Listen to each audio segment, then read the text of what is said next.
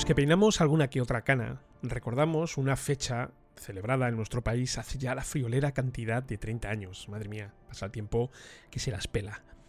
Por aquel entonces, España recordaba el que probablemente sea uno de los acontecimientos más trascendentes de la historia de la humanidad. El momento en el que un grupo de marinos alcanzó las desconocidas tierras de un nuevo continente. Ocurrió el 12 de octubre de 1492 y su protagonista indiscutible fue Cristóbal Colón.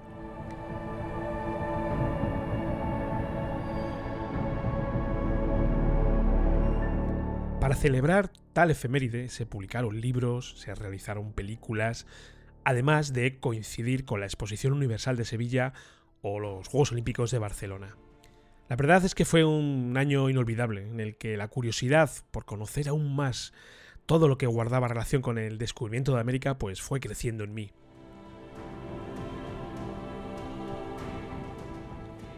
Todos hemos estudiado en el instituto la figura de Cristóbal Colón y a grandes rasgos conocemos la historia oficial de cómo fue capaz de vender su,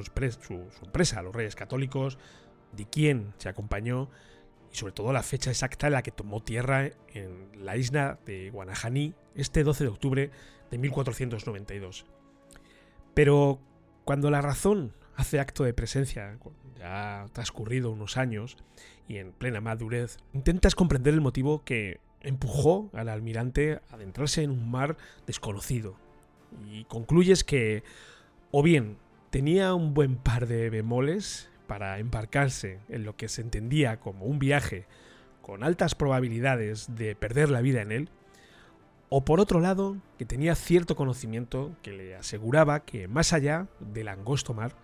le esperaba tierra firme, un destino seguro, vamos. Hace poco tiempo y sobre todo motivado por conocer los últimos avances que pudieran haberse producido en los últimos años en todo lo que rodea el descubrimiento de América, pude dar con la obra del escritor cántabro Mariano Fernández Urresti, titulada Colón y el mapa templario, un sugerente título que vuelve a traer a escena una teoría que lleva rondando por los ventideros de los teóricos del descubrimiento de América.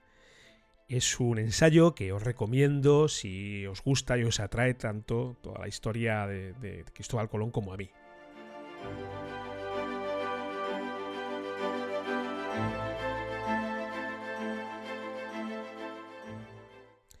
La teoría nos viene a decir que Cristóbal Colón contó con información privilegiada sobre ciertas travesías transatlánticas que en teoría la Orden del Temple realizó siglos atrás, la siempre misteriosa y enigmática Orden del Temple.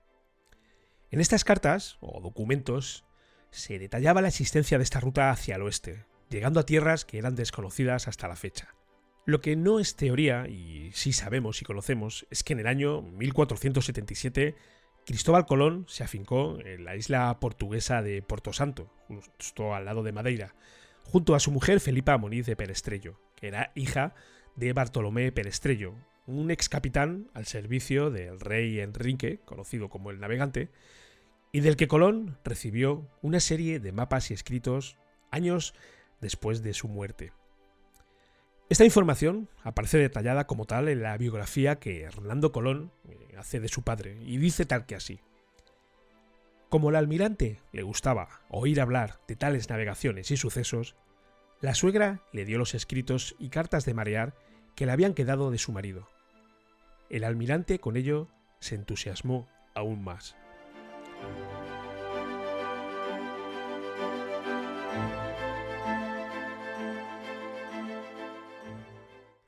Resulta interesante destacar ese entusiasmo más, ya que la, expresión de por sí denota un interés o conocimiento previo en tales asuntos, motivo que, a buen seguro, le llevó a asentarse en Portugal, dada su gran relevancia y poderío en el escenario naval de aquella época. No cabe duda de que Colón dedicó un periodo importante de su vida a buscar información más allá de las fuentes más ortodoxas, acudiendo, incluso, y esto lo sabemos, a profetas judíos como Esdras, a cartas marinas como la de Toscanelli, que fue un físico y astrónomo florentino, en las que hablaba de la esfericidad de la Tierra, o también incluso acudiendo a información de otros navegantes como lo fueran antaño los vikingos, que en el siglo X consiguieron alcanzar las tierras de Groenlandia y más tarde otras situadas más al oeste con una referencia, sin duda alguna, a Norteamérica.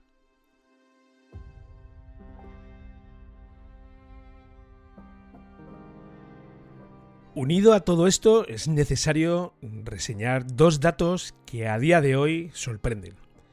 Uno de ellos aparentemente no guarda relación directa con Cristóbal Colón, aunque sí con el descubrimiento de América. Si tenéis la oportunidad de visitar la Basílica de San Pedro del Vaticano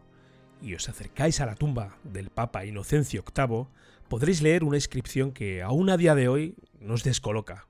Dice tal que así: Novi orbis suo aevo inventi gloria, que viene a significar fue insigne por la gloria del nuevo mundo descubierto en su época. Esto no dejaría de ser un simple dato si no fuera porque Inocencio VIII, al que refiere esta inscripción en, su tumba, fallece un 25 de julio de 1492, tres meses antes de la fecha oficial del descubrimiento. Algo que ha servido a más de un investigador para establecer la teoría de que ambos personajes tenían una relación muy directa, tanto Inocencio VIII con Cristóbal Colón llegando incluso a asegurar que, el marino era hijo secreto de este papa y que el almirante realizó un viaje hacia las costas del Nuevo Mundo en una fecha anterior a la oficial del descubrimiento.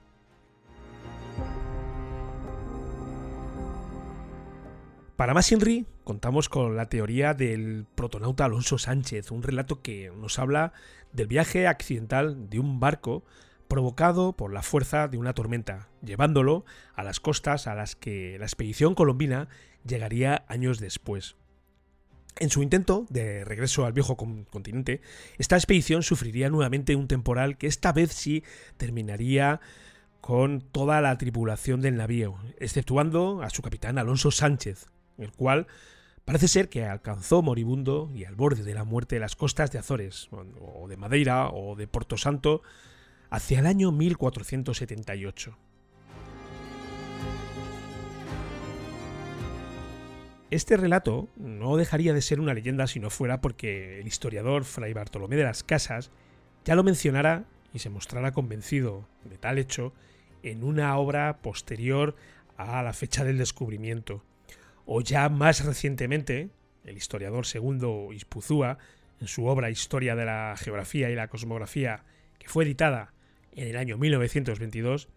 en la que afirma que si hay una tradición en la historia que merezca crédito, esa es la del piloto desconocido. De una manera u otra, creo que con toda esta información ya sobre la mesa, en la que sabemos que Colón tuvo acceso a una serie de cartas, de documentación que, que le puso sobre la pista de esta existencia de tierra firme más allá del angosto océano, como digo, con toda esta información encima de la mesa y sobre todo con el más que probable hecho de su encuentro con este protonauta llamado Alonso Sánchez, el cual le cuenta pues que ha visitado nuevas tierras, pues creo que Cristóbal Colón sabía muy bien dónde iba, guardaba unas bajo la manga.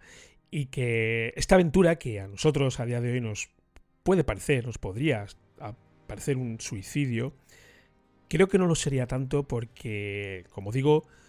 estoy prácticamente convencido de que Cristóbal Colón sabía que iba a llegar tarde o temprano a tierra firme, principalmente a, las Indias, siempre con este pensamiento en la cabeza y por supuesto desconociendo que, había alcanzado un nuevo, un nuevo continente. Esto es lo que a mí particularmente me dice, me dice mi lógica y estoy seguro que la de muchos de vosotros. Contadme en los comentarios de este episodio qué os parecen estas teorías, si las veis eh, del todo lógicas y por, el contrario os parece descabellado toda esta propuesta de todas estas teorías,